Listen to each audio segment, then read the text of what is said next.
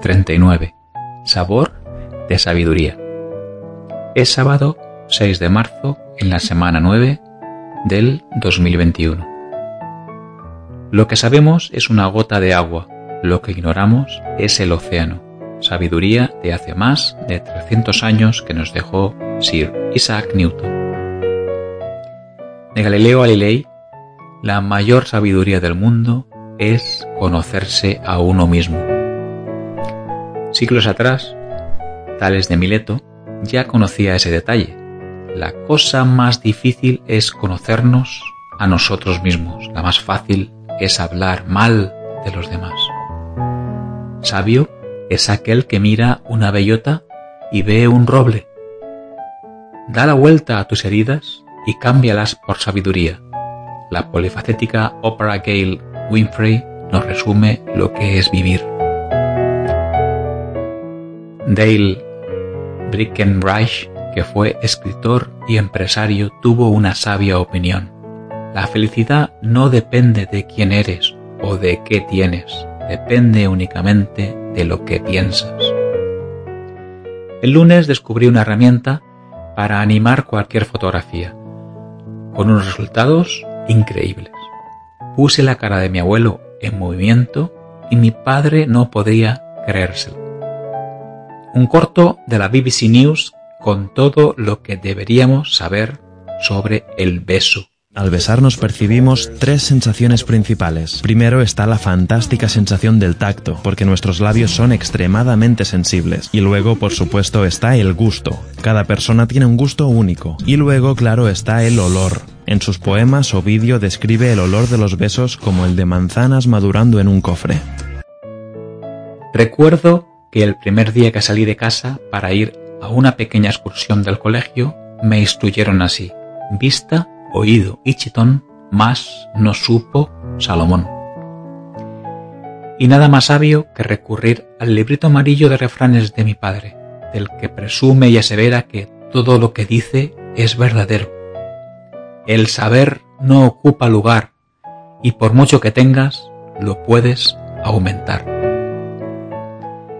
El hilo de Twitter de la semana sirve para saber lo que ocurre cuando recibes una vacuna contra la COVID-19.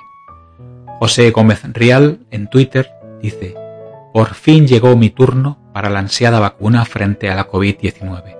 Mis células dendríticas, esperando a que las células musculares de mi deltoides produzcan la proteína S para capturarlas y rápidamente llevarlas al ganglio y organizar la respuesta inmune.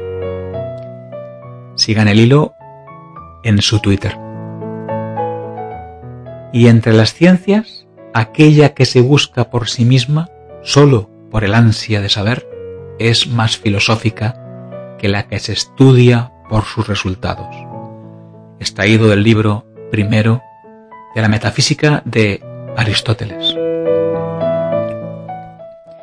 Un punto azul pálido es el título de la fotografía tomada en 1990 por la sonda Voyager 1, a 6.000 millones de kilómetros mirando hacia la Tierra, y que sirvió a Rubén para descubrirme un texto soberbio, a mí a pensar en la grandeza de lo más mínimo, y a Carl Edward Sagan a escribir, mira ese punto, eso es aquí, eso es nuestro hogar, eso somos nosotros en Él todos los que amas, todos los que conoces, todos de los que alguna vez escuchaste, cada ser humano que ha existido y vivió su vida. La suma de todas nuestras alegrías y sufrimientos, miles de religiones seguras de sí mismas, ideologías y doctrinas económicas, cada cazador y recolector, cada héroe y cobarde, cada creador y destructor de civilizaciones, cada rey y campesino, cada joven pareja enamorada, cada madre y cada padre, niño esperanzado, inventor y explorador, cada maestro de la moral, cada político corrupto, cada superestrella, cada líder supremo, cada santo y pecador en la historia de nuestra especie, vivió ahí, en una mota de polvo, suspendida en un rayo de sol. La Tierra es un escenario muy pequeño en la vasta arena cósmica. La Tierra Piensa es un escenario muy pequeño en un enorme ruedo cósmico. Piensen en los ríos de sangre derramada por todos aquellos generales y emperadores, para que con su gloria y su triunfo pudieran llegar a convertirse en dueños momentáneos de una fracción de un punto. Piensen en la infinita crueldad presenciada por los habitantes de una esquina de ese píxel e infligida sobre los apenas distinguibles habitantes de cualquier otro rincón. Cuán frecuentes sus malentendidos, cuántas ganas de matarse los unos a los otros, cuán ferviente su odio. Nuestras poses, nuestra imaginada autoimportancia, la ilusión de que tenemos alguna posición privilegiada en el universo, todo eso se ve cuestionado por ese punto de luz pálida. Nuestro planeta es una mota solitaria en la enorme y envolvente oscuridad cósmica. En nuestra oscuridad, en toda esa inmensidad, no hay ningún indicio de que vaya a llegar ayuda desde algún otro lugar para salvarnos de nosotros mismos.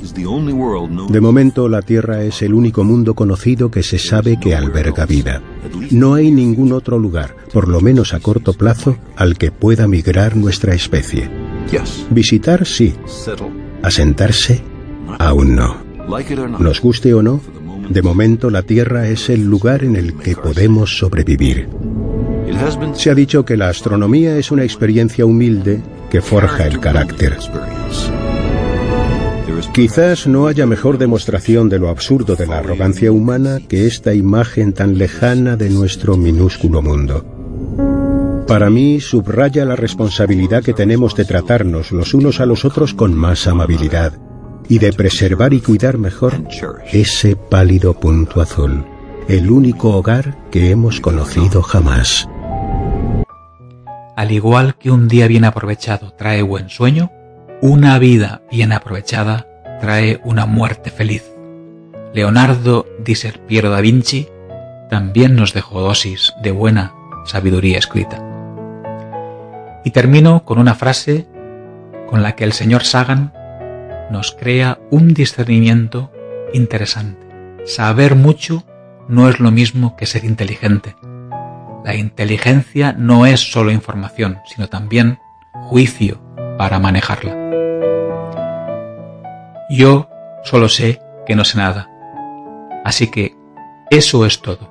Cuídate. Te escribo y te leo el próximo sábado. Feliz semana. Manel.